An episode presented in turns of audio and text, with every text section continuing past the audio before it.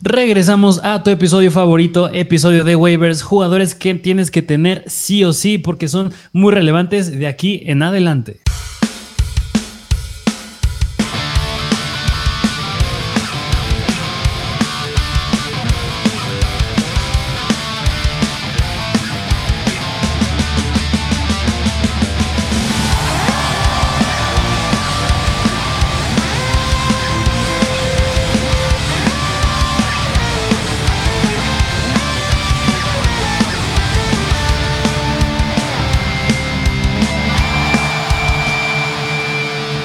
Bienvenidos a un nuevo episodio de Mr. Fantasy Football. Odio a James Robinson. ¿A James Robinson? A James Robinson y a Jonathan Taylor. Pero más a Jonathan Taylor. ¿Qué es Jonathan Taylor? Odio a Jonathan Taylor. Lo odio. Lo detesto. Ya. Es que precisamente esta semana yo te iba a hacer una pregunta de tú cómo viste esta semana número 4, porque hubo muchas sorpresas desde jugadores de fantasy, unos bastante decepcionantes y no nada más eso, o sea, partidos interesantes, Buffalo apenas ganando la Baltimore, un juegazo de Seattle en contra de Detroit, pues Tom Brady ya con sus armas aún así perdió en contra de Kansas City, Matthew Stafford sigue siendo el mal Matthew Stafford que hemos visto, ya entra Kenny Pickett y el regreso de Zach Wilson, es decir, muchas cosas. Odio a Jonathan Taylor. es lo que te puedo decir. Eh, como lo predijimos, el mejor equipo con la mayor cantidad de puntos, los Detroit Lions. Sí, sí, sí, sí. Y bien lo dijiste, un buen streamer para él la semana pasada, pues era Jared Goff, y así fue. Pero pues hay otro coreback en ese mismo partido que no se va muy lejos, que hablaremos más adelante de él. Es Geno Smith, pero ya hablaremos más adelante de él. No, no, no, lo vamos a hablar ahorita. La semana pasada tú dijiste que Marcos Mariota iba a hacer más puntos que Jared Goff. ¿Cuántos puntos hizo Marcos Mariota? ¿Me puedes recordar? Menos de cinco puntos. ¿O siete puntos? ¿Qué es un punto a tocar? Hablar los Atlanta Falcons al momento de tocar el tema de Drake London y Kyle Pitts. Si tú ves las estadísticas de Marcos Mariota de intentos de pase, están yendo en declive. Es decir, creo que si no mal recuerdo, la semana pasada, que fue en contra de los Browns, 19 attempts, ha sido la más baja al momento. Y bien lo mencionamos en TikTok y en nuestras publicaciones en Instagram. Por lo regular, cuando un coreback juega mal, aún así alimenta bien a sus receptores. Pero en los Atlanta Falcons sí es un problema de verdad. Es un equipo totalmente terrestre. Yo me alejaría lo más posible de ahí. Eh, sí, obviamente sí me gusta Drake London, pero Kel Pitts ya, o sea, ya estoy decepcionado con él. Eh, Mariota no lo vuelvo a agarrar para nada. Cordero Patterson entra a IR, se pierde cuatro semanas. Hablaremos de este tema ahorita. Y Jared Goff está haciendo una locura y también se hablará de él ahorita. Pero, pues, ¿qué te parece que nos arrancamos ya los waivers? Sí, pero a mí antes de arrancar los waivers, sí me gustaría mencionar dos jugadores que yo creo que sí vale la pena en este episodio de waivers mencionarlos porque es como un recap de lo que vimos en la semana 4. Y yo te quiero mencionar este dato de Derrick Henry. Que Derrick Henry es un jugador que no, que aquí no nos gusta, que no se caracteriza mucho por aire, pero a mí me está impresionando mucho que la semana pasada corrió una ruta en el 39% de los dropbacks de Ryan Tannehill 11, rutas, no parece mucho, pero 39% es mucho. Fue el líder en targets del equipo. Y si no me recuerdo, hace dos semanas igual se quedó con unos 6 targets, la semana pasada se quedó con 5. Y además, Traylon Burke se va a perder tiempo. Es decir, parece ser que sin AJ Brown, sin algún receptor de relevancia en ese equipo de los Titans, Derrick Henry sí empieza a ser más relevante por aire en ligas PPR. Que eso es impresionante, ¿eh? De la, temporada pasada solamente hubo un partido en el que llegó a tener 6 targets, que fue en la semana 2 en contra de Seattle. Y en esta temporada ya lleva dos partidos. Bueno, el partido de la semana, de la semana 3, 6 targets. Y la semana pasada, 5 targets. Pero lo que acaba de decir estadísticas, impresionante. Semana 3 igual 40% del target share. Es muchísimo. Y sin Traylon Brooks, al menos esta semana que van en contra de Washington y la semana de bye, yo creo que esa va a ser como que la última. Pero llama mucho la atención lo que acabas de decir. Sí, es un jugador bastante interesante analizar, Derrick Henry. Esto lo subimos en Instagram para que nos vayan a seguir. Y otro jugador que me gustaría también tocar el tema es Josh Jacobs, que pusimos que tienen que ponerle mucha atención al uso que, les, que le están dando, porque ahí les va la cantidad de rutas corridas entre los dropbacks que está teniendo Derek Carr. Es decir, semana tras semana ha tenido 41%, 57% y 72%. Y en la cantidad de snaps, ahí les va 72%, 64% y 89%. Es decir, es un jugador que cada vez su uso está yendo a la alza y es un jugador que no nos llega a gustar mucho aquí en Fantasy, pero está teniendo cosas, igual que Derrick Henry, bastante llamativas e interesantes. Pero que este sí yo lo pongo en paréntesis, porque, o sea, si tú ves el uso, el uso que tenía por aire de la semana 1 y semana 2, era muy pobre. O sea, 5.9% del target share y 5.3% del target share. Solamente un target, literal, en cada uno de los partidos. Y en contra de defensivas malas en contra de los running backs. Y después en contra de Titans y Denver, defensivas muy buenas en contra de los corredores. Ya aumenta el target share, pero Hunter Renfro no está. Y claro que dijimos que Mac Collins podría ser una opción esta semana que fue muy mal, porque no lanzaron para nada y se están volteando a ver a Josh Jacobs. Pero cuando regrese Hunter Renfro, yo creo que esto regresa en la vida. Va a volver a ser 34 puntos fantasy. O sea, en la temporada pasada lo más alto que nos había dado Josh Jacobs había sido semana 18 en contra de una mala defensiva en contra de los corredores que eran los Chargers, que dio 22 puntos. Y es de 34 puntos con 2 touchdowns, 144 yardas. O sea, 28 acarreos. Es una cosa de locos. No creo que se repita. Y ya espero que regrese Hunter Renfro pronto. Y este. Y se le van a acabar la cantidad de target shares, a mi punto de vista. Sí, digo, la estadística que mencioné fue de rutas corridas. Digo, ahí, ah, ahí chance está, está corriendo rutas, 72% bueno. Y cantidad de snaps, bueno, ahí ya se puede mezclar con otros running backs dentro del campo, pero 89% también es bastante bueno. Y como pusimos en Instagram, es una, una situación a la que es ponerle el ojo encima más no, no emocionarse, pero sí monitorear igual que lo, con, lo de Derrick Henry. Eh, yo lo seguiría vendiendo, la verdad. bueno, está bien, pero pues bueno, yo creo que valía la pena mencionar esas dos situaciones porque se me hicieron muy llamativas la semana pasada, pero ahora sí ya vámonos de lleno a los waivers. Venga. Vámonos de lleno con los waivers, empezando con los corebacks, empezando con el coreback de los Detroit Lions, otra vez repite Jared Goff. Jared Goff es totalmente, no sé, a ver, te va la pregunta. ¿Consideras que Jared Goff ya es un coreback 1 en fantasy? Mm, híjole, es que, bueno, habría que delimitar a qué se le llama coreback 1, pero considero que es una opción bastante una opción bastante, con bastante potencial de ser un streamer semana tras semana. Yo no lo considero un coreback que tengas que iniciar semana tras semana, segurísimo. No, yo lo considero más un streamer porque digo, también o sea, yo creo que una cosa que nos dejó en claro este juego de los Lions en contra de los Seahawks es que cualquier equipo que se enfrente en contra de ellos dos, el equipo rival, sus jugadores van a ser una locura en fantasy. Sí, que le fue muy bien a Rashad Penny, le fue excelente. Les dijimos que iniciaran a Dick Metcalf y a Tyler Lockett, que un poquito menos. Tyler Lockett este, no supo superar una gran cantidad de puntos, pero le fue bien.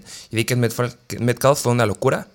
Este, yo ya lo considero un coreback 1, porque a ver, te pones a pensar, ¿qué es ¿qué consideras un coreback 1? Y yo la verdad es un coreback que me alcanza a dar más de 20, 21 puntos fantasy cada semana. ¿Sabes cuánto llega promediando Jared Goff en las cuatro semanas que llevamos? ¿Cuánto? De la semana 1 a la semana 4 nos viene promediando 20, espérate, 22.4 puntos fantasy. O sea, es una cantidad bastante asequible y cuando tienes jugadores que no están llegando a eso, cuando vemos lo mal que está jugando Ron Rodgers, la primera mitad del partido jugó muy mal, volaba todos los pases. Luego tenemos un Tom Brady que sin sus armas es nulo. O sea, es que esto es impresionante. Tienes a un Tom Brady que le quitas a Chris Godwin, le quitas a Julio Jones y Mike Evans, que obviamente sí es mucho pero se va al abismo. Y tienes un Jared Goff que le quitas a, a Morrison Brown, le quitas a DJ Shark y le quitas a, a este Andrew Swift, que siguen siendo tres armas bien importantes en ese equipo, y se las pasa por el arco del triunfo y mete 35 puntos fantasy, 378 yardas, 39 intentos de pase, 26 completos, que eso no puede ser tan espectacular, pero sumamente productivo. 7 pases dentro de la yarda 20, o sea, obviamente T. Hawkinson fue una locura, pero quitándole tres armas importantes, igual que a Tom Brady, Jared Goff da uno de los mejores juegos que ha dado en toda su vida. O sea, vale la pena. Este. Yo sí lo considero yo un coreback uno, la verdad. Sí, aunque yo creo que también habría que ver la situación del juego. Es decir, están enfrentados contra Washington, ahorita Seattle. Y digo, un juego de 40 puntos entre ambos equipos, yo creo que es muy difícil que se vuelva a repetir. Y eso impulsa que te inclines, que te inclines más hacia el ataque aéreo. Y yo creo que esa fue la situación de los Seahawks en contra de los Lions. Pero sin duda alguna, pues Jared Goff sin Amon Brown y sin D.A. Shark está haciendo cosas muy buenas.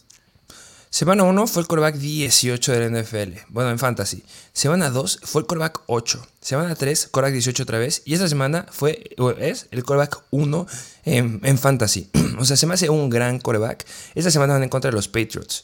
Es la, octava peor defensiva en contra de los corebacks. ¿Decidirías empezar a Jared Goff o a Tom Brady. Mm, híjole, no recuerdo contra quién van los Buccaneers. Habría que ver también la situación. Ah, pero no, no. Los Patriots van en contra de, de, los. regresé a esos años de 2000, hace como 10 años, en donde Tom Brady se iba con los Patriots. Pero ahora te digo contra quién van los Patriots. Sí, pero yo creo que es que Tom Brady tampoco tuvo una mala semana. Digo, eh, dio buenos puntos ahí ya con Mike Evans y Chris Godwin de regreso. Les falta Julio Jones. Dio buenos puntos también. Era un rival cerrado. También eran los Chiefs. Fue un juego muy apretado. Pero yo creo que yo creo que habría que ver la situación del juego. Yo creo que habría que analizar el rival y la situación en especial de los receptores, tanto de Tom Brady, de tener a, Julio Jones de regreso, también a Chris Godwin, y también del lado de Detroit, a Morris Brown y D. Sharp. Van en contra de Atlanta, los Buccaneers. Mm, yo creo que sí mira más con Tom Brady. Sí. En serio. Yo creo que sí.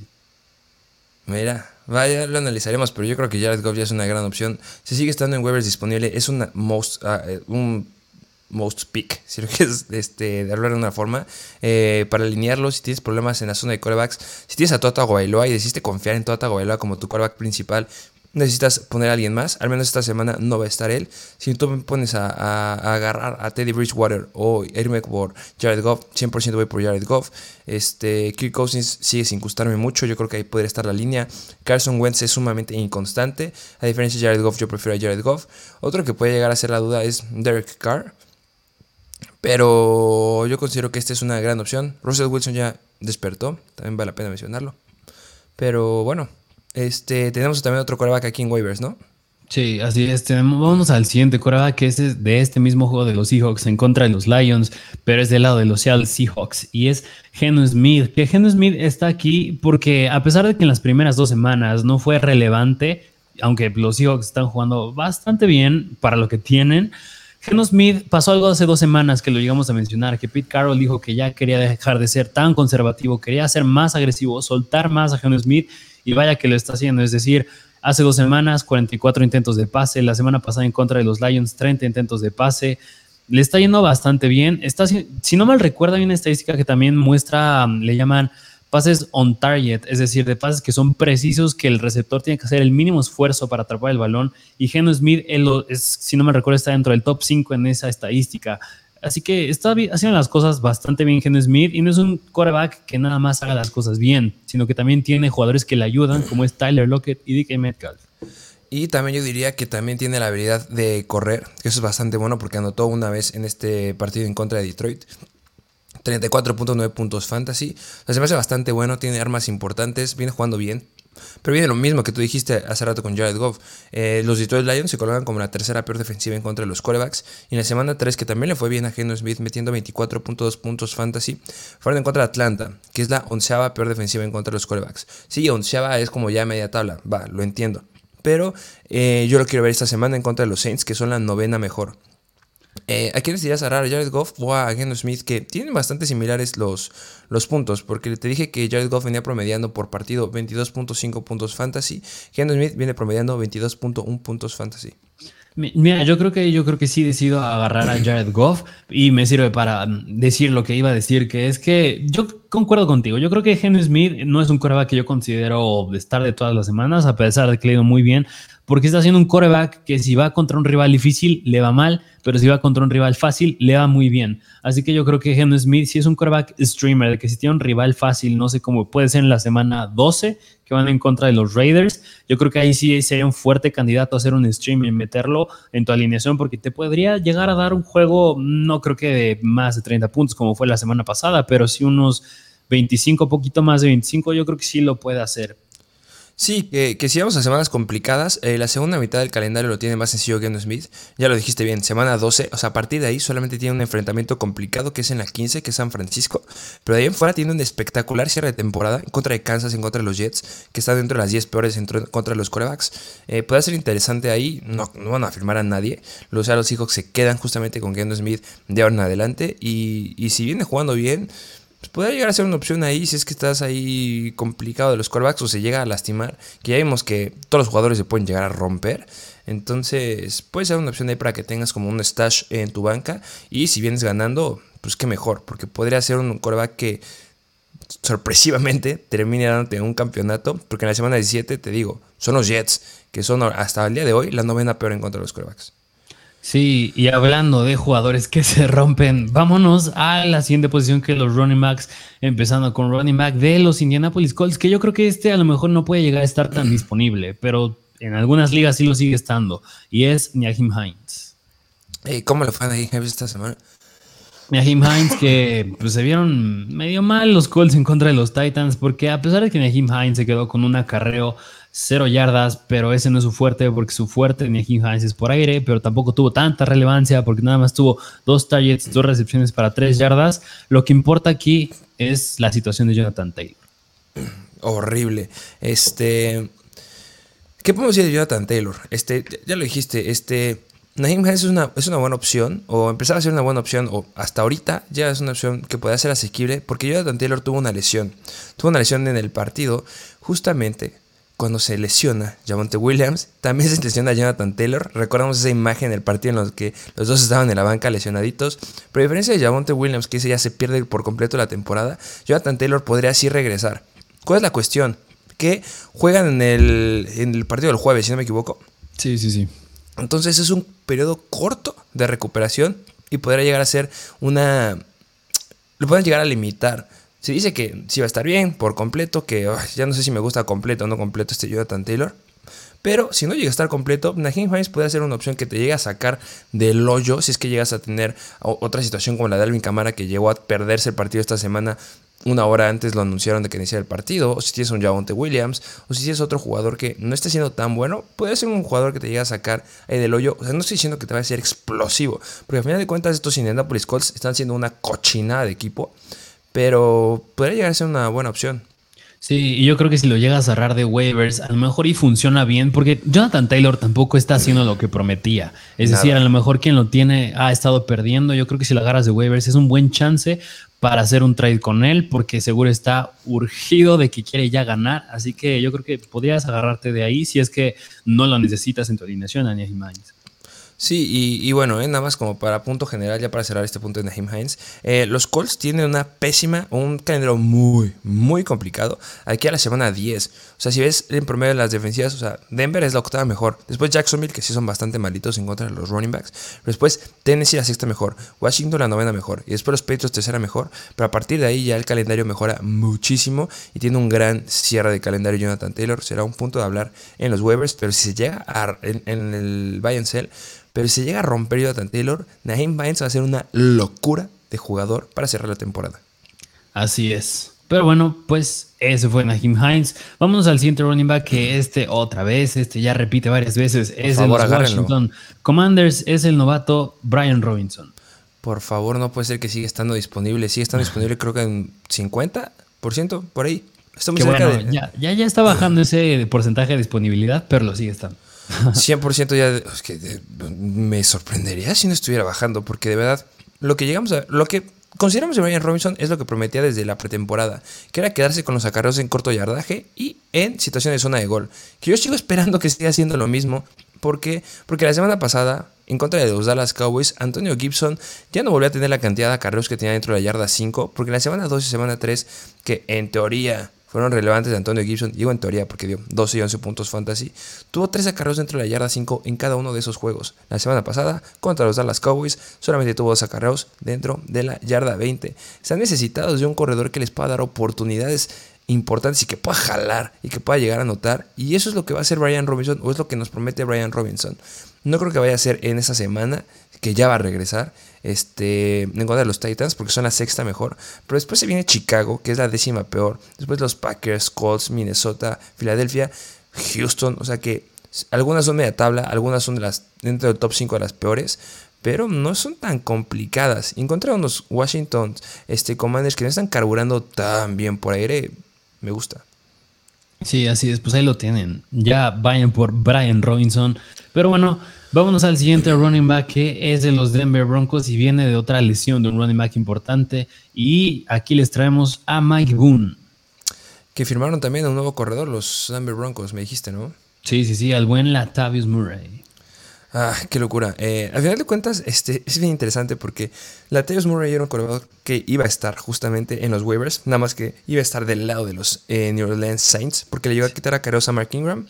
Em, yo te iba a preguntar, ¿crees que Latavius Murray le afecte en algún porcentaje al potencial que puede llegar a tener eh, Melvin Gordon?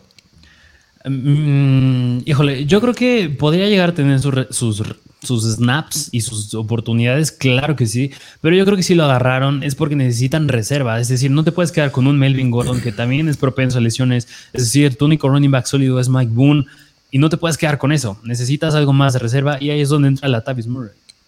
Que lo interesante es este que no le va a quitar ninguna oportunidad a Melvin Gordon. Aquí está Mike Boone porque lo que vimos en la semana 3, semana 4 es que estuvo quitando ciertos acarreos, unos acarreos, ciertas snaps justamente a los corredores titulares.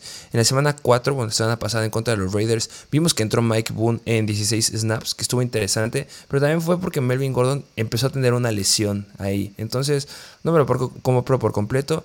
Aquí simplemente es un recordatorio. Si está Melvin Gordon disponible, va a ser una locura de jugador, porque es el que se va a quedar como el running back 1 indiscutible. Agárrenlo. Pero ponemos a Mike Boone y también entre paréntesis también pondremos a la Chavis Murray, porque Melvin Gordon tampoco es un jugador sumamente sólido. Vimos cómo se tocó en la semana pasada.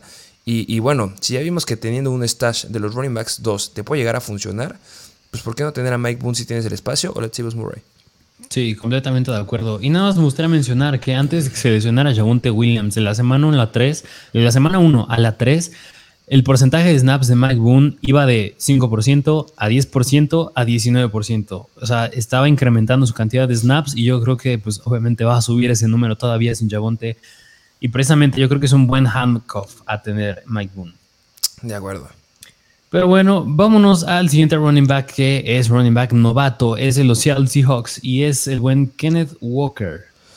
Kenneth Walker que viene mucho de la mano que, o sea, Kenny Walker no está, haciendo nada explosivo en comparación con Rashad Penny. Si vemos la cantidad de snaps que han estado adentro, ha estado mucha mayor cantidad de, snaps este Rashad Penny. Este, en cantidad de snaps en comparación con los otros jugadores van muchísimo mejor. Este, Travis Homer y DJ Dallas, pero han tenido también algunos problemas ellos dos. Eh, la semana pasada, como ya les dije, Rashad Penny fue una locura porque se enfrentaron en contra de la segunda peor defensiva en contra de los running backs, 28.7 puntos fantasy, 151 yardas en 17 snaps que estuvo adentro. También tuvo mucho que ver que tuvo dos touchdowns, pero eh, recuerden que Rashad Penny se rompe. Y ya lleva rato sin haberse roto. Eh, la temporada pasada, la, cantidad, la mayor cantidad de partidos que logró jugar constante sin lastimarse fueron 6 partidos. En la, semana, en la temporada 2020, lo más que llegó a jugar con, este, continuo fueron 3 partidos. En el 2019, lo más constante que llegó a tener sin lastimarse fueron 7 partidos. Y ya se viene, este, no estoy diciendo y le estoy diciendo que se lastime, no.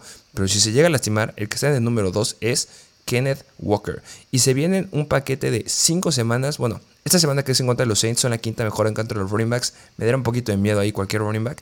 Pero después tienen cuatro semanas que se enfrentan a defensivas que están dentro del top 10 de peores en contra de los running backs. Puede ser interesante. Sí, yo creo que en una semana en la que a lo mejor no les traemos waivers de running backs tan relevantes, Kenny Walker es una buena opción a ir por él. Más son precisamente por lo que dijiste, porque Travis Homer lo pusieron en IR, así que a lo mejor ahí abre más la cancha para que Walker tenga más oportunidades por aire. Sí, debería, de, suceder, aunque al final de cuentas Kenny Walker está en el número 2 del depth chart a mi punto de vista. Entonces sí, considéralo. Así es. Pero bueno, es Kenneth Walker. Vámonos al siguiente running back que es de los New Orleans Saints. Y a mí me gusta todavía más porque la Tavius Murray ya se fue y es el buen Mark Ingram. ¿Qué diantre está pasando con Alvin Camara? Le está pegando mucho la lesión que tiene en las costillas, que es sumamente entendible. Eh, si tienes un corredor y no está 100%, descánsalo. Aprendan, por favor, Atlanta Falcons, que decidieron jugar a corredor Patterson, se les lastima y ahora terminó en IR se me hace más listo lo que hacen con Alvin Camara. ¿Sabes qué? No está al 100%, mejor vamos a descansar. En lugar de perderlo cuatro semanas, lo perdemos una semana y que pueda regresar. Pero te está diciendo que no está al 100%. Y las lesiones de las costillas sí te llegan a quitar juegos, pero no muchos. Pero si se perder otra semana así, tener un respaldo a Mark Ingram es una gran opción. Sí, y además, pues el jugador que le podría llegar a quitar repeticiones a Mark Ingram, pues, precisamente era Latavius Murray, porque lo activaron para el juego de, pues, de Londres en contra de los Vikings, pero pues como el Mark Ingram también se tocó en el partido, Latavius Murray sí se quedó con sus 11 acarreos, pero ese touchdown que llegó a tener Latavius Murray era de Mark Ingram, así que Mark Ingram es un buen handcuff, más aún ya que no está Latavius Murray.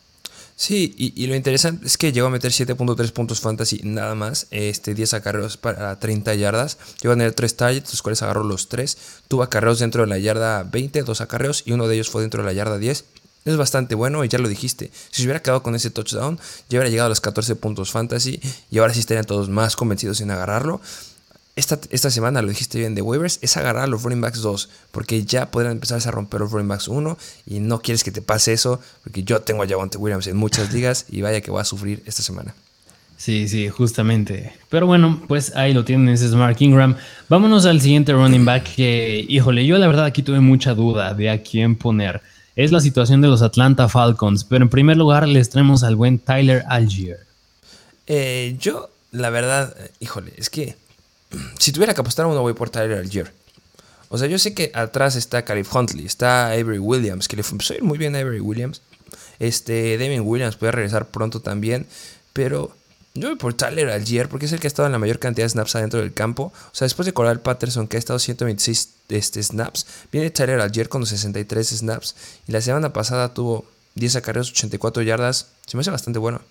Sí, que, híjole, yo la verdad, entre Caleb Williams y Tyler Algier, yo sigo, pero sí, claro que prefiero a Tyler Algier. Caleb Huntley está siendo más el jugador de, de, de corto yardaje, iba a decir short yardaje, pero corto yardaje. Pero yo sigo prefiriendo a Tyler Algier. Pero a mí me da un poquito de miedo que va a regresar Damien Williams, que Damien Williams estaba en IR, por eso no hemos visto acción de él. Pero yo considero que pues Damien Williams es el running back más experimentado. Sí, ya tiene sus añitos encima, pero es más experimentado. Pero Tyler Algier es novato. Yo creo que a lo mejor podrían repartirse bien el balón. Yo iría 100% esta semana con Tyler Algier, pero a lo mejor ya a futuro, al menos las, hasta las cuatro semanas en las que regresa Cordal Patterson, yo creo que me atrevo a decir que la mejor opción podría ser también Williams. Que justo lo acaba de decir bien. Ahorita, esta semana, tiene que estar arriba Tyler Algier sí o sí, porque todavía le falta perderse un partido más a Damien Williams, que es en, en contra de Tampa Bay. Pero en la semana 6 en contra de San Francisco, ya debería regresar Damien Williams y, híjole, yo creo que sí es un, un que va a estar justo en los waivers. Eh, algo que sí hay que remarcar es que Tampa Bay esta semana suena cuarta mejor en contra de los running backs. Me da miedo por Tyler ayer que es novato, pero por el otro lado se da lo que dijimos al inicio del episodio. Los Atlanta Falcons son un equipo que está haciendo 99.999% terrestre. Le está valiendo un popote por el aire porque Marcus Mariota no está haciendo tan bueno por ahí. Pero entonces, aunque vayas contra una defensiva que es la top 4, vas a tener una buena cantidad de, de acarreos y deseando que no seas Jonathan Taylor, que no sabe aprovechar esa cantidad de, acarreos, le puede llegar a ir bien. Lo dijiste bien, nada más que el corto que se lo está quedando Calif Huntley, pero bueno, ahí va a estar la cantidad de oportunidades que va a tener Tyler ayer. Viene corriendo bien, la, verdad, no se me hace bastante malo. Este, en esta semana promedió 8.4 yardas por acarreo, muy bueno, un acarreo de más de 40 yardas. Puede irle bien. Sí, y justamente lo que estabas diciendo, esta semana van en contra de los Tampa Bay Buccaneers y dirás tú, pues es que, ¿cómo le puede ir a un running back novato? Pero pues eso ya lo vimos la semana pasada, porque vámonos al siguiente running back, que es de los Kansas City Chiefs, y es Isaiah Pacheco, porque la semana pasada de los Kansas City Chiefs en contra de los Buccaneers, Isaiah Pacheco se quedó con 11 acarreos, 63 yardas y 5.7 yardas por acarreo, y otra vez fue en contra de los Buccaneers. Justamente, o sea, eh, hay jugadores que le llegan a romper y otros que no. Y este, no sé, es que sea Pacheco es, es entre un amor-odio. Porque sí, o sea, sigue siendo consenso de tres running backs. La verdad me da miedo. Sí, y mira, a mí una estadística que también me llamó mucha atención es la cantidad de snaps.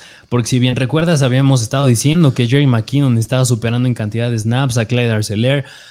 Pues los snaps de Jerry McKinnon de la semana 3 a la semana 4 disminuyeron del 52% al 23% y los de Isaiah Pacheco subieron de un 8% a un 21%. Vale la pena remarcarlo, o sea, se fueron a la mitad la cantidad de snaps que estuvo adentro el buen Jerry McKinnon. Eh, están optando por su jugador novato. Fue, una, fue un partido que... La verdad no estuvo tan competido por los Tampa Bay Buccaneers, se quedaron cortos, pero al final de cuentas Jerry McKinnon sigue siendo un running back de 30 años y eh, igual la situación con Clyde Arcelor es que también eh, tuvo más cantidad de snaps, sigue siendo running back 1, indiscutible, eso no cambia para nada, pero lo mismo, eh, se puede llegar a lastimar. Y no quieres que se llegue a lastimar un jugador este, que tienes como tu titular, que ahorita muchos van a dejar sí como un running back, dos al menos a Clyde Arcelor. Recuerden que en la temporada 2020 se llegó a perder cuatro juegos Clyde Arcelor. En temporada 2021 se llegó a perder ocho juegos. Y en esta parece que va entero. Pero se vienen semanas bien complicadas. Esta semana que los Raiders, que son media tabla en contra de running backs, pero después Buffalo, que vaya que le va a exigir a los running backs, y después San Francisco, que vaya que le va a exigir a los running backs. Si se llega a tronar ahí, y si no tienes Isaiah Pacheco, te va a doler. Entonces, háganlo, vale la pena ahí considerarlo porque ya lo dijiste, ya están dejando atrás a Jerick McKinnon, ya están volteando por Isaiah Pacheco y viene produciendo bien. En la semana, la semana que acaba de pasar, 5.7 yardas por acarreo, se me hace bastante bueno. Sí, ahí lo tienen, así que yo creo que Isaiah Pacheco es una buena opción agarrar, no para meter todavía, pero sí para tenerla ahí en tu banca. Pero bueno, pues esos fueron los running backs. Vámonos a la siguiente posición que son los wide receivers. Empezando con el wide receiver novato de los Pittsburgh Steelers. Este repite, lo mencionamos la semana pasada y es el buen George Pickens. Y a mí sí me gustaría decir que a lo largo de la semana pasada en episodios como en el live stream, este, igual en el episodio de waivers les llegamos a mencionar que George Pickens solo es cuestión de ser paciente y cuando llegue a entrar Kenny Pickett, la verdad le va a empezar a ir muy bien porque mencionamos estadísticas de que está en el campo, está corriendo buenas rutas, nada más, eh, bueno, era que Mitch Trubisky lo volteara a ver, pero ya vimos que Kenny Pickett sí lo voltea a ver y ya está ahí George Pickett. Justamente, eh, Kenny Pickett ya va a ser el coreback titular de los Pittsburgh Steelers, lo acaban de anunciar en el inicio de esta semana. Se me hace espectacular, se me hace muy bueno, pero sorpresivamente también como lo predijimos, como todos lo sabíamos, el primer coreback novato que, va, que tuvo una anotación por pase en esta semana fue Bailey Zappi. como todos esperábamos, como bien lo dijiste. Este, una locura. Eh, anotó Kenny Pickett, pero Kenny Pickett anotó por tierra. Eh, si no saben quién es, es el coreback gemelo de Mac Jones que está en los Patriots porque se lastimó Brian Hoyer y este, entró al campo. Pero Kenny Pickett anotó dos veces por tierra. Tuvo este, lo relevante, eh, dos pases de más de 20 yardas. Y lo, no lo relevante, lo espectacular es que, que también me duele, porque también en el live stream dijimos que un jugador que siempre es sumamente constante es Deontay Johnson. Pero Kenny Pickett no lo volteó a ver. Se volteó 100% con Kenny, con este Josh Pickens. Y se me hace una dupla que puede ser bastante, bastante buena. Eh, tiene muy buenas manos este, este Pickens. Este Pickens. Este, sí, este Pickens, es que me confunde Pickett y Pickens. Sí, sí, sí, sí, confunde. Este, tuvo atrapadas espectaculares, sigue siendo un wide receiver que si ya lo tienes, te debe de ser muy feliz. Eh, se va a ver esta semana que van en contra de Buffalo, que son la segunda mejor en contra de los quarterbacks, que a ver si puede hacer lo que hizo este Kenny Pickett.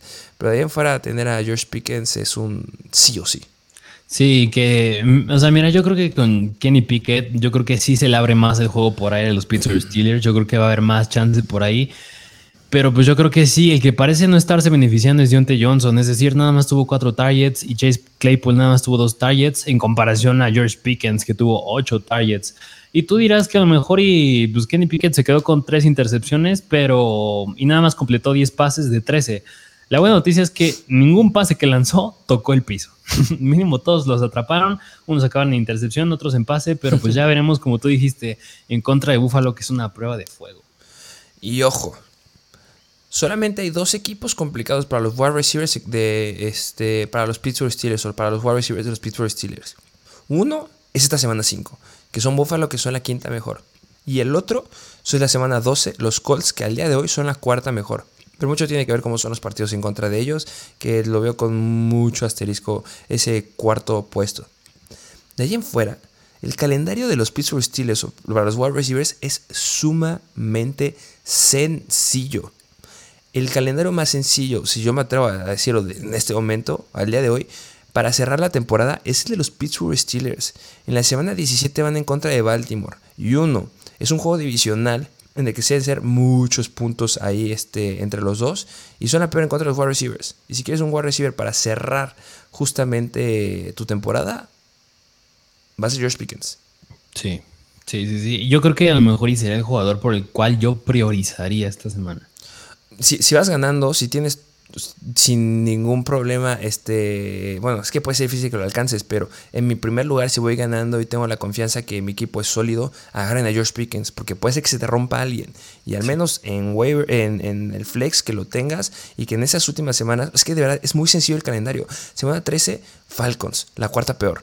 Semana 14, Baltimore, la peor. Después Carolina, que es media tabla. Después las Vegas Raiders, que son eh, media tabla también, pero tirándole a, mala. Y después Baltimore, la peor. O sea, de verdad, tiene un gran cierre de calendario. Y si esta química que tiene con este, este Kenny Pickett es real, va a ser una locura. Pues sí, ahí lo tienen. Vayan por George Pickens. Vámonos al siguiente wide receiver que es de los New York Jets es el buen Corey Davis, que igual la semana pasada en Instagram les pusimos que una de las cosas a observar en este juego de los Steelers en contra de los Jets era quién iba a ser el wide receiver favorito de Zach Wilson, porque este apenas fue su primer juego de la temporada y no fue la Jamur, no fue Garrett Wilson, fue Corey Davis con 7 targets. Que obviamente también como lo predijimos, obviamente iba a anotar Zach Wilson con una recepción por aire. Sí. en su juego de regreso, sí. Vaya que son sorpresivos estos Jets. Eh, muchas intercepciones de Zach Wilson, se debe decir. Que, ¿Te gustó ver, el regreso de Zach Wilson? ¿Te gusta más los Jets con este eh, Joe Flaco? Híjole, mira, a mí me gusta más Goyo Flaco, porque si algo que me llama, me gusta mucho este equipo son los receptores, tienen mucho talento. Isaac Wilson, 36 intentos de pase, bastante bueno, pero me gusta más los más de 50 que estaba lanzando Joe Flaco. A ver, y viene una, una pregunta justo ahorita que, acabas de decir. Este, los 36 intentos de pase, que no son nada malos, ¿eh? son muy buenos para un coreback. 36 intentos de pase, solamente la mitad completos. Un touchdown, dos intercepciones, tuvo dos pases de más de 20 yardas, tuvo una recepción para touchdown. En contra de Pittsburgh, la décima peor en contra de los corebacks. Esta semana van en contra de Miami, la segunda peor en contra de los corebacks. ¿Te aventarías? Si es que tienes a Toto Bailoa, en ir a ganar a Zach Wilson y es que no alcanzas a ningún otro coreback y meterlo en esta semana en contra de Miami. No, no sé si lo meto, pero es que, o sea, lo agarraría a lo mejor y para tenerlo en mi banca, pero no, para meterlo no. Yo creo que. O sea, es que yo creo que es o, o, metes todo o pierdes todo. Es mucho riesgo porque semanas, o sea, si Zach Wilson llega a dar una buena semana esta en contra de Miami, todo mundo lo va a querer agarrar. La situación es que en la semana 6 van en contra de los Packers, que son la cuarta mejor, y después los Denver Broncos, que son la tercera mejor va a ser muy difícil que llegue a dar buenos puntos. Si hay una semana en la que puede ser algo relevante, va a ser en contra de Miami. Si es real estos, esta cantidad de oportunidades que va a tener para anotar este, de Zach Wilson, yo a lo mejor sí me arriesgaría, no lo sé. Híjole, yo creo que habría que analizar la situación que tengo en la posición de coreback. Claro que si tengo un coreback que está siendo mi titular, era, no sé, Kirk Cousins. a lo mejor sí llego a tomar el riesgo con Zach Wilson. Mm, ok, venga, y este. Pero regresando. no, es que a lo que voy es. Viene muy de la mano con los wide receivers. Porque esta semana ya lo dijiste bien. El que tuvo la relevancia fue Corey Davis.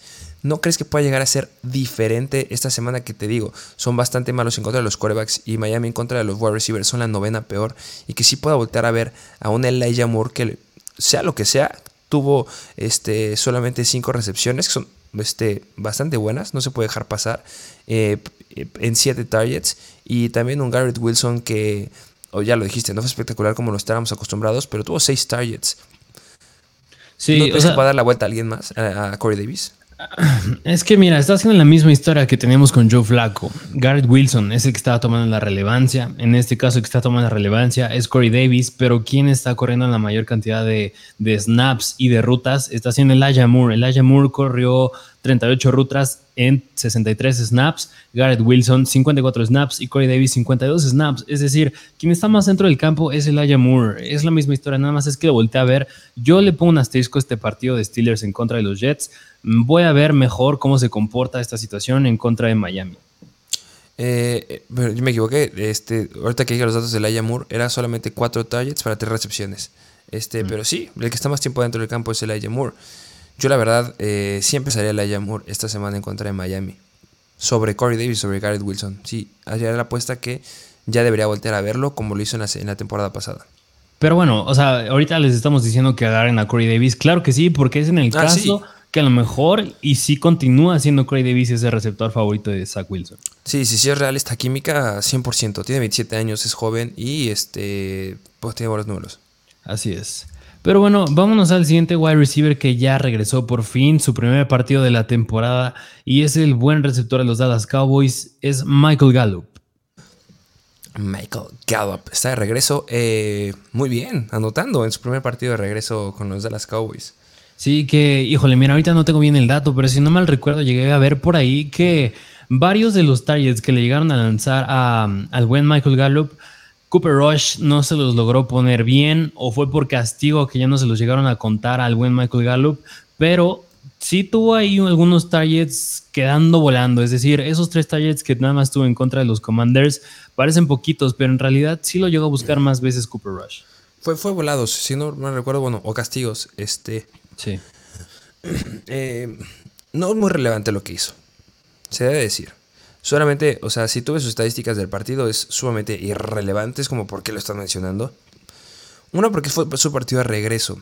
Y viene una lesión del torneo ACL, que no es cualquier tipo de lesión. Tres targets y lo buscaron una vez dentro de la yarda 10 y llegó a anotar por aire. Ya lo dijiste bien, hubo situaciones que no se ven en las estadísticas y que sí lo buscó Cooper Rush. Bien, dos preguntas. La primera es, en contra de los Rams, que son la segunda pero en contra de los wide receivers, ¿te atreverías a meter a, Gallup de flex? Y de la mano, ¿crees que los Dallas Cowboys, si está disponible Dak Prescott, opten por empezar a Cooper Rush en lugar de Dak Prescott? Es que Cooper Rush va invicto, va invicto como coreback titular, pero de la segunda pregunta, de la primera pregunta que me hacías de meter a Michael Gallup como flex, yo creo que es que, híjole, a pesar de que sí se le quedaron ahí volando unos targets, esos tres targets, la verdad, sí dan un poquito de miedo. y Cooper Rivers, pues no está haciendo un quarterback que está lanzando mucho el balón, pues aún así, pero aún así están ganando. Así que yo, si fuera el este Mike McCarthy, el head coach de los Dallas Cowboys, no vería por qué moverle. Así que eso sí me da un poquito de miedo. Que, este Michael Gallup, a mi punto de vista, que también una situación por la que yo lo iba a poner aquí es que justamente ya puede regresar este Dak Prescott. Y me gusta mucho más con Dak Prescott este Michael Gallup que con Cooper Rush. Porque el compadre de, de Cooper Rush está siendo Noah Brown. Obviamente también CD Lamb está yendo bien, pero Noah Brown es el que está buscando en segundo lugar más tiempo, que ya tienes una química con él, ya vienes ganando, este, no veo por qué tienes que cambiarte este, en tus targets a ver a, Michael Gallup en lugar de seguir con Noah Brown, que se debe decir que Noah Brown estuvo en este partido 45 snaps y Michael Gallup 35 snaps, o sea, sigue, esto, sigue estando más tiempo Noah Brown adentro, pero eh, si sigue estando Cooper Rush tendrá mucha reserva de Michael Gallup porque es una química que tiene que volver a empezar a hacer Cooper Rush. Pero si es Dak Prescott, le va a dar la vuelta a Michael Gallup a Noah Brown. Sí, 100%. Pues así, así que pues sí vayan por Michael Gallup. Además es un wide receiver que a mí se me hace con muchísimo talento. Tiene mucho, mucho talento y lo que nos encantaba es que justamente estábamos pronosticando o lo que era lo esperado es que fuera un wide receiver de oportunidades profundas en esa temporada. O sea, la temporada pasada, al menos por partido, o sea, tuvo igual una lesión importante de la semana, la temporada pasada de la semana 2 a la 9 y después en la 18 para adelante, pero al menos de la semana 10 a la 17, al menos nos venía promediando una recepción por partido de más de 20 yardas. Que la verdad, aquí este ya es comentario muy extra, pero yo la verdad, a muchos ya se les olvidó el nombre de Jalen Tolbert. ¿Te acuerdas de Jalen Tolbert que no ha visto uh, acción y sigue estando ahí, pero Mike McCarthy no la ha querido meter? Pero pues, ni modo. es que ve, tus Warriors son CD Lamb, Michael Gallup, Noah Brown, Simi Fejoko, Cavonce Turpin, Jalen Tolbert y James Washington, que sigue estando en IR. Y al menos Simi Fejoko y, este Dennis Houston han estado más tiempo dentro del campo que Tolbert. Pues es una situación que nada más quería comentar porque sí se me hace bastante interesante que no hayan metido al novato. Pero bueno, vámonos al siguiente wide receiver que es de los Buffalo Bills y es el buen Isaiah McKenzie. Que Isaiah McKenzie está aquí, una porque está mostrando eficiencia y dos porque Jamison Crowder también se va a perder unas cuantas semanas. Justamente eso yo creo que lo más importante. Jamison Crowder tiene una lesión en el tobillo que no, no recuerdo bien si ya lo pusieron en IR, pero se espera que sí lo pongan. Este, hasta ahorita eh, todavía no lo ponen en IR, sigue estando como fuera para esta semana al menos, pero sí había escuchado varios reportes que decían que era muy probable que lo metieran a, IR a Jameson Crowder. Y pues sí, eh, Gabriel Davis bastante decepcionante esta semana. Lo recomendamos mucho y se quedó muy corto. Pero Isaiah McKenzie está haciendo las cosas bastante, bastante bien. Esta semana en contra de la peor defensiva, en contra de los wide receivers, 12 puntos, 6 targets para 4 recepciones, 21 yardas, un touchdown. Viene anotando casi en todos los partidos de la temporada. Sí, está, parece que está siendo la opción favorita de mm, Josh Allen en zona roja y eso es bastante bueno. Pero tú también me lo dijiste hace rato. En este momento Isaiah McKenzie está en el protocolo de conmociones. Justamente entra protocolo de conmoción. Y si algo ahorita va a ser la NFL es ser sumamente cuidadoso con los jugadores que están en protocolo de conmoción. Yo creo que sí la debería poder liberar, porque lo pusieron apenas, no lo pusieron, este, o sea, lo metieron en protocolo de conmoción justo después del partido. Entonces yo creo que sí lo puede llegar a liberar. Recordemos T. Higgins que tú entró a protocolo de conmoción en la semana 2, si no me equivoco, y llegó a salir simplemente completo para el partido de la siguiente semana. Yo espero que sí la llegue a liberar. Los Pittsburgh Steelers son la sexta peor en contra de los wide receivers. Luego viene Kansas City, que son la séptima peor en contra de los wide receivers. Después tienen un bye y después tienen un buen calendario en contra de los Whites. Eh, si no está Jameson Crowder, lo va a seguir buscando en touchdown.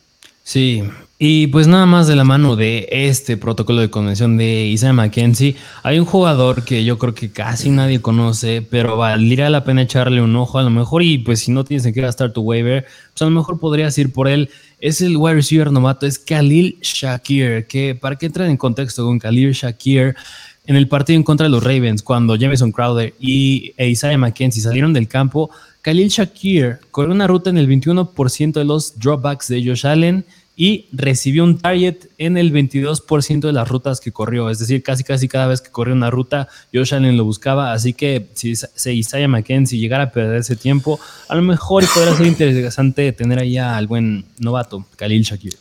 Que, que, también se debe mencionar que el wide receiver que está arriba del depth chart eh, de Khalil Shakir es Jake Kumaro. Pero Jake Kumaro no llegó a jugar esta semana porque igual está lidiando con un problema del tobillo y también podría ser que, tenga algún problema para, para estar esta semana. La lesión la tuvo en el partido de la semana 3 en contra de Miami, pero sí, si no está Jake Kumaro, ya sabemos que no está Jameson Crowder. Y si Isaiah McKenzie no llega a jugar porque no libera protocolo de conmoción, porque es muy probable que no lo pueda liberar por la situación de la. O sea, yo espero que sí lo libere, pero no sé cómo se va a comportar la NFL justamente después de lo que pasó con Tua Tagovailoa. Tendré mis reservas y si no llega a jugar ninguno de esos tres Khalil Shakir es una buena opción. Y lo dijiste bien. Va a estar libre en todos lados. Sí, sí, 100%. Pero bueno, pues era como comentario extra. Vámonos al último wide receiver que es de los Baltimore Ravens y es el buen Devin Duvernay, que recuerdas bien, lo mencionamos en la semana 1 de waivers. Duvernay estuvo en la semana 1 este, de waivers y hay un dato importante de un wide receiver relevante en este equipo que traes ahí. Así es, porque Rashad Bateman, al terminar ese partido de los Bills en contra de los Ravens, lo vieron con una bota de estas que pues te cubren, pues ahora sí que pues el pie, la pierna de una lesión. Sí, justamente. Y si se preguntan por qué se perdió el cuarto cuarto Rashad Bateman, fue por esto, porque tiene una lesión justamente en el pie. Podrá llegar a ser importante. Este, igual que ese Traylon Burks que tuvo una lesión en el pie, la misma tiene, no es la misma, pero igual tiene una lesión en el pie el buen Rashad Bateman. Esta semana van en contra de Cincinnati la oncea mejor en contra de los wide receivers. Eh, simplemente si no está el wide receiver 1, tiene que voltear al wide receiver número 2, que está teniendo la mayor cantidad de, la, misma cantidad de snaps que tiene Rashad Bateman dentro del campo, las tiene Devin Duvernay. Y no podemos dejar pasar que en la semana número 1 tuvo un buen partido en fantasy porque dio 21.4 puntos fantasy y tuvo dos touchdowns y también en la semana 3 tuvo un touchdown y esta semana en contra de los Bengals sin Rashad Bateman va a ser explosivo para el Tyrant, va a ser espectacular ahí, este, pero para los wide receivers es bueno. Sí, o sea, y ya vimos un caso en el que el wide receiver uno se pierde y el siguiente que está en la fila acapara buenos targets. Y fue el caso de George Reynolds en los Detroit Lions, que se quedó con buenos targets. Si Rashad Bateman se pierde semanas, yo creo que es el mismo caso. O sea, no va a ser el líder en targets Devin Duvernay, ese va a ser Mark Andrews. También se eleva el valor de J.K. Dobbins, pero pues en cuestión de wide receivers va a ser Devin Duvernay. Que, que no estoy como que, ah, sí, el mejor wide receiver si se llega a perder este Rashad Bateman. Porque son los Ravens. Y los Ravens no son un equipo que sea muy este, enfocado a lanzar muchos pases, a diferencia de los Lions. O sea, al final de cuentas, la cantidad de targets con las que se quedaba Rashad Bateman en promedio son 5 targets por partido. Y Devin Duvernay podría llegar a tener, con la ausencia de Rashad Bateman, unos 7. ¿Te gusta eso? Y pues bueno, que te dé más de 10 puntos fantasy, yo creo que ya es algo bueno con cualquier wide receiver de los Ravens. Así es. Pero pues bueno, ahí tienen a todos los wide receivers que les traemos. Vámonos a la que me última- gustaría hacer un, un- un- paréntesis. eh, porque justamente ahorita que estoy mencionando la lesión del pie de Rashad Bateman, eh, Brooks no va a jugar. Y de los Titans, este Robert Woods viene teniendo dos semanas buenas, dando en promedio unos 12.7 puntos fantasy. En la semana 3 en contra de los Raiders tuvo 9 targets. Semana 4 tuvo 4 targets en contra de los Colts, que son la cuarta mejor. Y esta semana van en contra de Washington, que es la tercera peor en contra de los wide receivers. Debería, que ojalá, debería ser un wide receiver que le den al menos unos 7 targets. Y bueno, este ya lo dijiste, Derrick Henry está teniendo relevancia por aire, pero si no tienes nada y necesitas a alguien porque tienes lesiones, a lo mejor Robert Woods podría llegar a ser una opción y está disponible en muchas ligas. Que incluso yo me atrevería a decir que el que puede quedar en líder en targets es Derrick Henry. No puedo creer que lo iba a decir en algún punto de mi vida. Pero pues. No, es, que, es que no debería. Puede Sí. pasar, pero no, no- no debería. Pero bueno, este gran semana de Derrick Henry la que se espera esta semana. Y si no, este vayan por Robert Woods. Puede llegar a ser este relevante esta semana si es que no tienes a nada. Así es. Pero bueno, pues ahora sí vámonos a la última posición que es la de ends, empezando con el supuestamente end de los New Orleans Saints que repite y es Tyson Hill.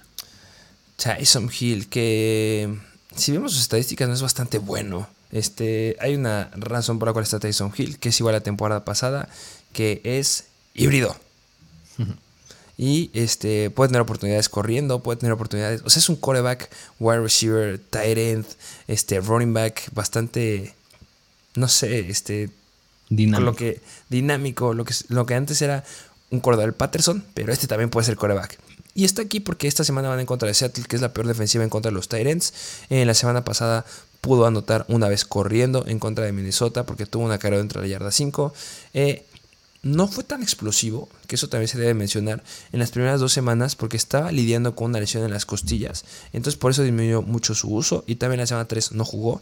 Si ya, está entero no llega a, a perder ninguna oportunidad por alguna lesión en contra de Seattle, es una buena opción, me gusta.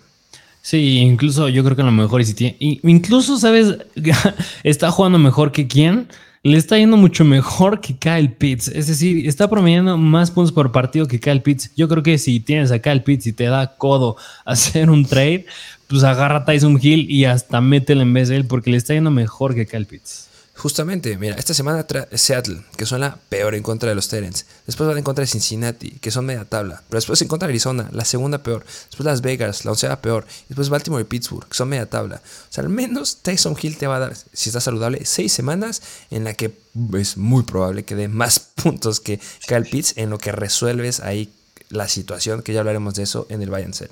Sí, así es. Pero pues ahí tienen, vayan por Tyson Hill si tienen en especial a Kyle Pitts.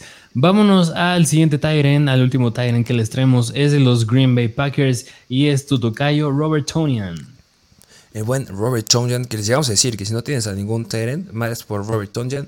Y dio una buena semana, este, 10.2 puntos fantasy, este, en solamente dos targets, que este, no es lo mismo que, que- que sucedía este, hay con un wide receiver que mencionamos. Ah, A Michael Gallup. Ah, igual que Michael Gallup. No puede ser tan espectaculares solamente dos targets. Me están recordando que agarraron dos targets, que tuvo dos recepciones para 22 yardas. Sí, porque esos dos targets fueron dentro de la yarda 20 y fue potencial para anotar. Y dicho y hecho, anotó en uno de ellos. Lo está buscando en zona roja este Aaron Rodgers. Sigue sin tener un sólido wide receiver 1 que sí llegó a anotar Ro- Romeo Dobbs. Ya vimos un poquito mejor en el Lazard. Pero Aaron Rodgers sigue necesitando a alguien. Y si se llega a estresar un poquito por algún wide receiver que le suelte un pase, va a voltear a ver a Robert Tonjan. Y pues bueno, este es una opción que puedes llegar a tener ahí. El único paréntesis es que con Mercedes Luis se está compitiendo bastante. Al menos esta semana creo que ya le logró dar la vuelta porque en lo que venía de toda la temporada venían repartiéndose casi 50 y 50 la cantidad de snaps. Pero bueno, este sigue estando un Aaron Rodgers necesitado. Y este el que tiene la relevancia por aire es Robert Tonjan de los Terrence, aunque sea mínima. Sí, que yo creo que en ese caso de Mercedes Luis, cabe la- vale la pena mencionar que Mercedes Luis no se quedó con algún target. Es decir, yo creo que lo estamos, lo estamos usando más para jugadas de bloqueo, que de todas maneras estar en el campo es importante, pero pues quien tiene los targets es eh, el buen Robert Tonian. Y tú bien lo dijiste, ¿quién iba a anotar de los Packers en ese partido? Uno iba a ser Robert Tonian y así fue. Robert Tonyan tenía que anotar. Esta semana van en contra de los Giants, que son la séptima mejor en contra de los eh, Tyrants. Pero este sí lo pongo muy en paréntesis porque de verdad Aaron Rodgers se ve necesitado de alguien que le atrape pases. Y pues una válvula de escape puede hacer Tonyan. Eh, me sigue gustando más Tyson Hill esta semana y para las próximas seis semanas, como les dije. Pero bueno, si no hay nada y sigues con el problema de Cal Pitts, ¿qué te digo? Sí. Es una opción. Así es, pero pues bueno, pues ahí tienen todos los waivers de esta semana. Si te pregunto, tú, ¿por quién irías de todos los que acabamos de mencionar? ¿Quién me dirías? Ah, eh, sin lugar a dudas iría por George Pickens. Sí, sí, yo también. Priorizaría en él. Y eh, de los running backs, ¿por cuál irías? Híjole, es una buena pregunta. Yo creo que mm, Brian Robinson. Sí, Brian Robinson en primer lugar y en segundo lugar Taylor Algier. ¿Estás de acuerdo conmigo? Sí, sí, sí, sí, así es. Pues bueno, eh, recuerden que los rankings van a estar en nuestro perfil de Instagram. Ahí se sube sí este, en ranking eh, cuáles serán nuestras prioridades. Obviamente este episodio están aleatorios, pero que depende qué es lo que necesite tu equipo. Este, denle me gusta, compartan el video, dejen un comentario para que ver qué tal está pareciendo. Recuerden que tenemos el contenido exclusivo. El link está justamente en, en los, en la descripción del video. Eh, ahí subimos la guía Mr. Fantasy con eh, guía de trades, con guía de defensivas en contra de cada posición rankings, snapshot, target share y lesiones. Así es, pero pues como siempre, suscríbanse, dejen su like, dejen su opinión, de verdad, nos ayudarán muchísimo, compartan estos waivers y pues tienes algo más que decir. O sea, todo. Será todo y sin nada más que decir, nos vemos a la próxima.